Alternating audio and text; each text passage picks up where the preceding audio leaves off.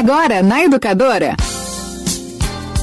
Saúde no ar, com o médico Gerson Matede.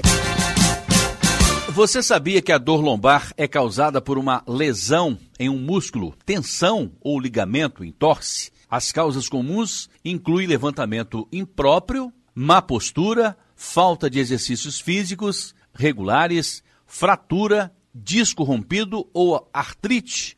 Geralmente o único sintoma é a dor na lombar. A maioria das dores lombares desaparecem sozinhas dentro de duas a quatro semanas. Fisioterapia e analgésicos podem ajudar. Alguns casos podem precisar de cirurgia. Mas esse é o tema que nós escolhemos em comum acordo. Eu e o Dr. Gerson Matede, que eu converso com ele agora direto da Unimed Pleno. Alô, doutor Gerson, seja muito bem-vindo ao Jornal Indigo Notícia. Muito boa tarde para o senhor. Muito boa tarde, sou André. Muita boa tarde aos ouvintes da Rádio Educadora. Novamente, eu agradeço a oportunidade de participar e a oportunidade da Rádio Educadora de a gente poder levar um pouco de educação em saúde para as pessoas, para a população de Ubá. E fico muito satisfeito de estar aqui representando a Unimed Ubá. Doutor Gerson, embora pareça ser muito óbvia, mas onde fica localizada a dor lombar? Vamos lá, Sodré. Como a gente sempre costuma fazer no nosso programa, primeiramente falar explicar né, o que, que é que nós estamos falando, né, a definição.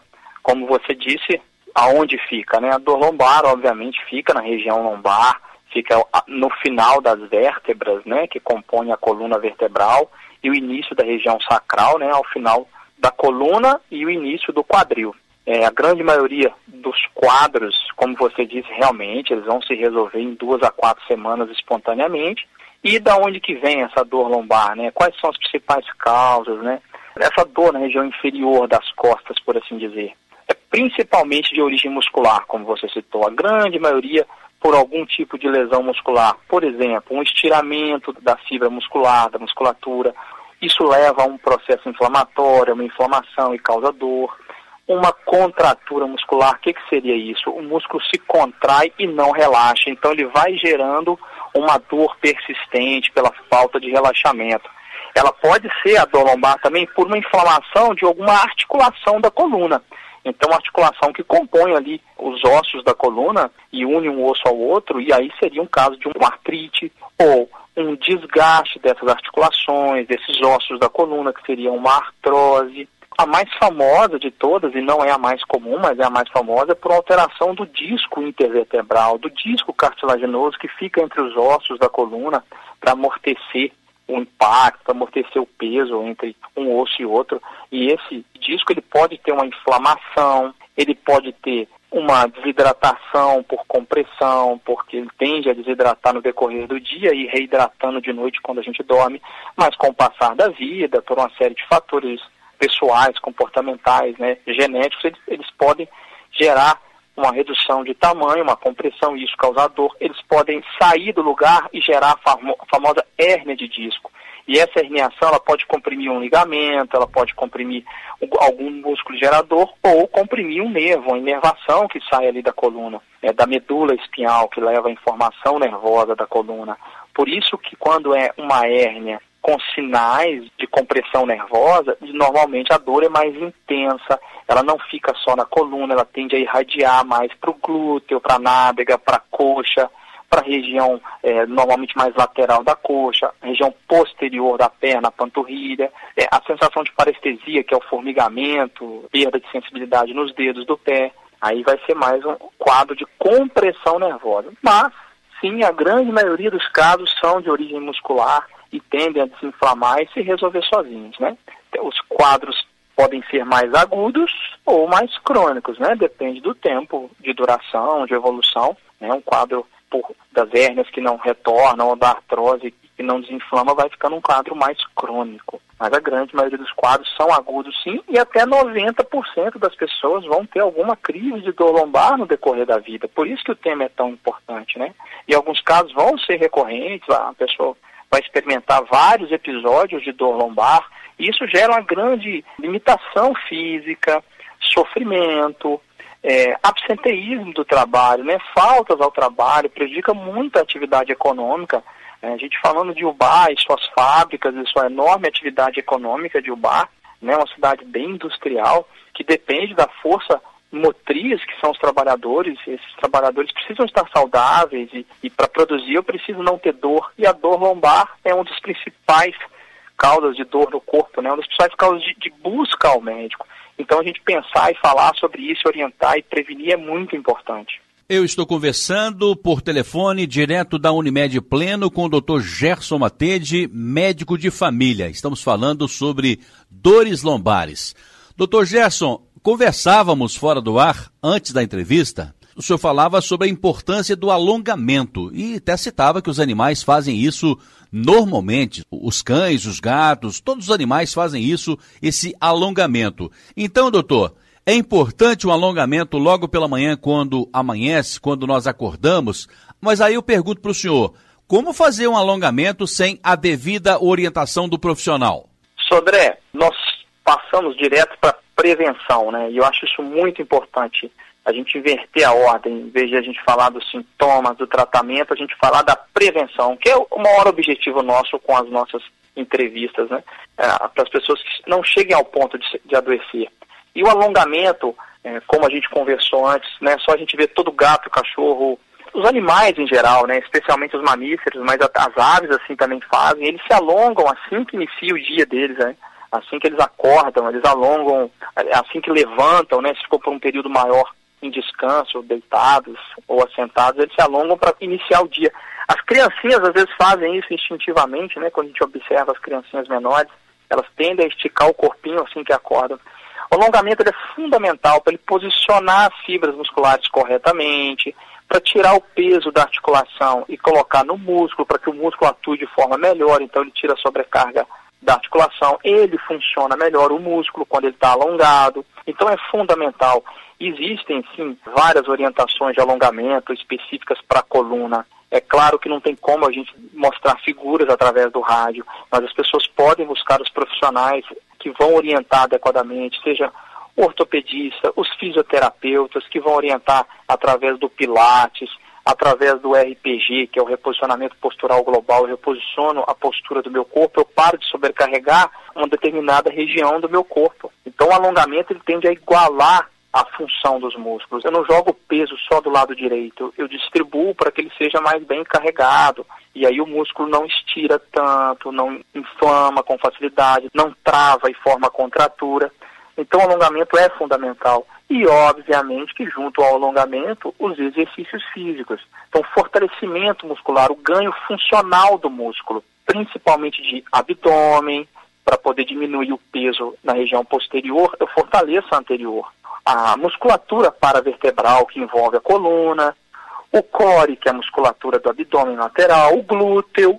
Então, se eu, se eu fortaleço o glúteo, né, a, musculatura da nádega tira o peso da região lombar. Se eu fortaleço e alongo a coxa, os membros inferiores, eu tiro a sobrecarga da região lombar e todo o, o tronco trabalha melhor.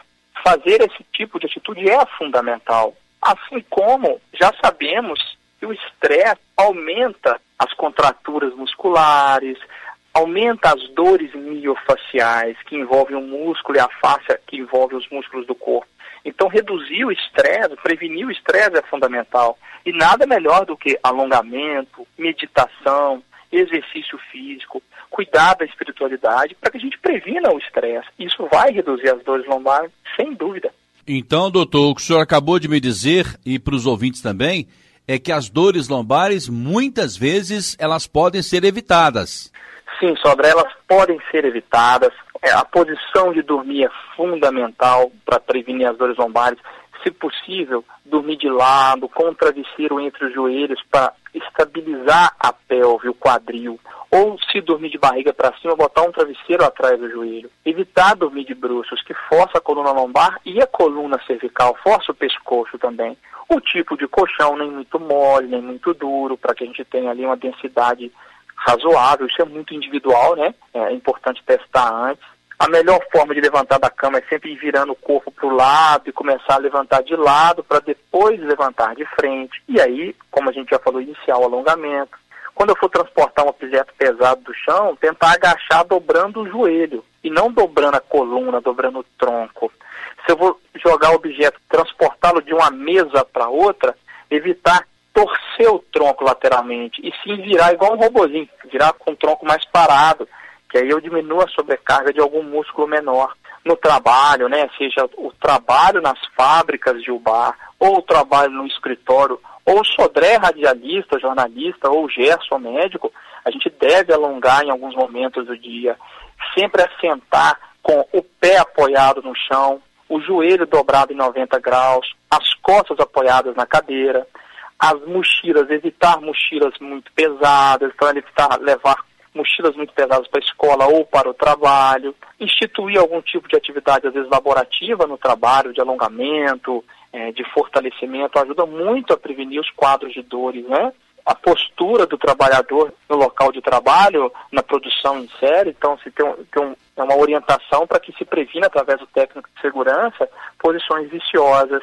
Evitar as mulheres que gostam do salto alto, é um, um adorno bonito, sim, mas evitar o excesso que ele pode forçar a coluna. Uma recomendação especial sobre uma das causas de dor lombar é a gestação, né? A gestação ela gera uma hiperlordose, a gente, a mulher o centro de gravidade dela chega para frente porque a barriga cresce, ela dobra mais a coluna lombar. Então é comum as dores. Aí o alongamento, exercícios físicos adequados vão, vão diminuir. O pilates, né, diminui muito as dores. É, compressa morna, exercícios na água, massagem, algum, às vezes até alguns tratamentos alternativos com calor vão ajudar muito, sim. Os que têm mais evidência científica é o RPG e o pilates.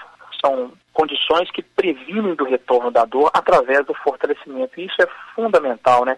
No caso de alterações anatômicas como a escoliose, a hiperlordose, o RPG, o Pilates, ajuda a fortalecer e igualar a musculatura para que não sobrecarregue um lado e não gere novos casos de dor ou mesmo os casos mais graves de hérnia no futuro. Duas situações que eu queria que o Dr. Gerson respondesse para gente. Primeiro, se no frio é mais comum a lombalgia. E segundo, Dr. Gerson, se a lombalgia aguda, como é que eu posso evitar que ela se torne crônica?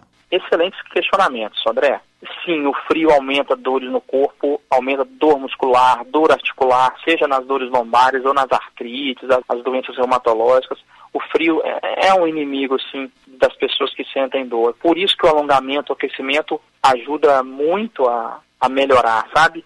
Se a dor vem de forma aguda, normalmente ela inicia na região lombar, costuma ser súbita, porque às vezes o músculo trava, ou, ou se for uma hernia de disco, ela comprime alguma inervação, ou inflamam um tendão, algum ligamento ali da região. Ela vem de forma aguda, pode irradiar para o glúteo, para a coxa, como a gente falou. É, normalmente a dor é mais intensa nas costas, se agrava com o movimento de levantar, de sentar, movimentar algum objeto, e o repouso tende a aliviar a dor.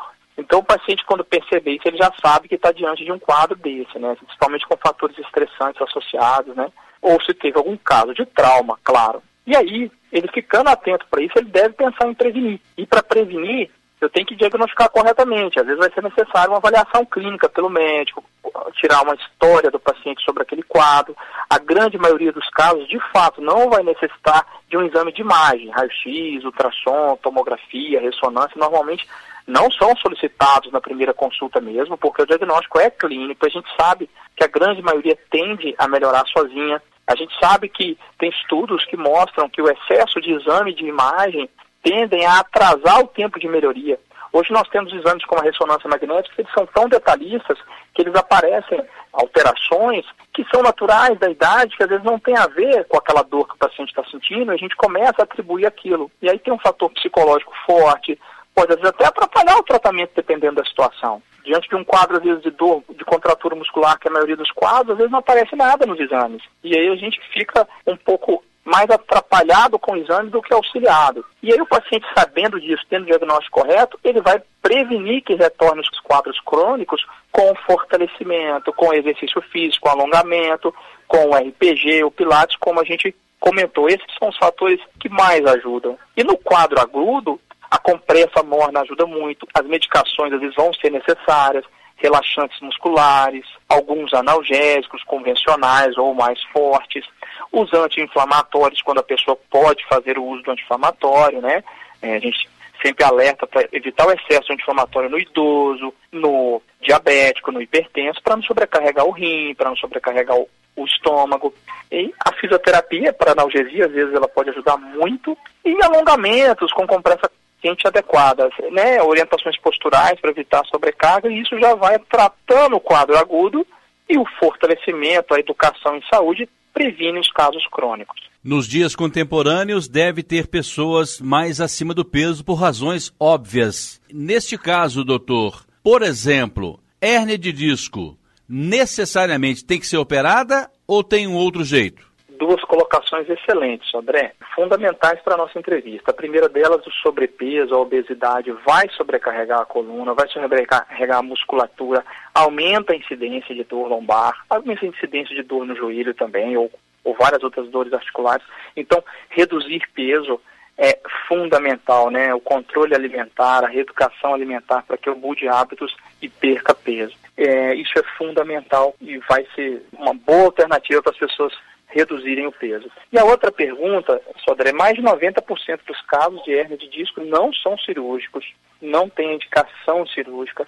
O, o, especialista em cirurgia da coluna, seja o ortopedista ou o neurocirurgião, ele vai averiguar esses casos adequadamente que têm indicação cirúrgica e não estão melhorando com o tratamento conservador, com o analgésico, com a fisioterapia e aquele quadro que vai se arrastando por longos períodos mas é comum esperar no mínimo 12 meses para a gente pensar em operar. São casos muito específicos que se opera de forma mais rápida. Então, é fundamental que as pessoas busquem informação e busquem a prevenção, porque às vezes nós queremos a resposta imediatista, né? Eu quero uma cirurgia rapidamente para que eu melhore. E às vezes não vai ser essa a alternativa, né? Não adianta eu querer sobrecarregar o cirurgião, sendo que ele sabe que naquele momento não é o mais adequado. Bom, eu falei por telefone, direto da Unimed Pleno, com o médico de família, nosso amigo Dr. Gerson Matede. Dr. Gerson, muito obrigado pela sua participação. Ótimo final de semana e até semana que vem. Eu que agradeço, Sodré, pela participação, agradeço a Rádio Educadora pelo espaço e espero que a gente possa de alguma forma ter contribuído e nas próximas entrevistas pensaremos aí em outras dores que acometem o ser humano e que causam grande prejuízo no dia a dia. Saúde no ar, com o médico Gerson Matede.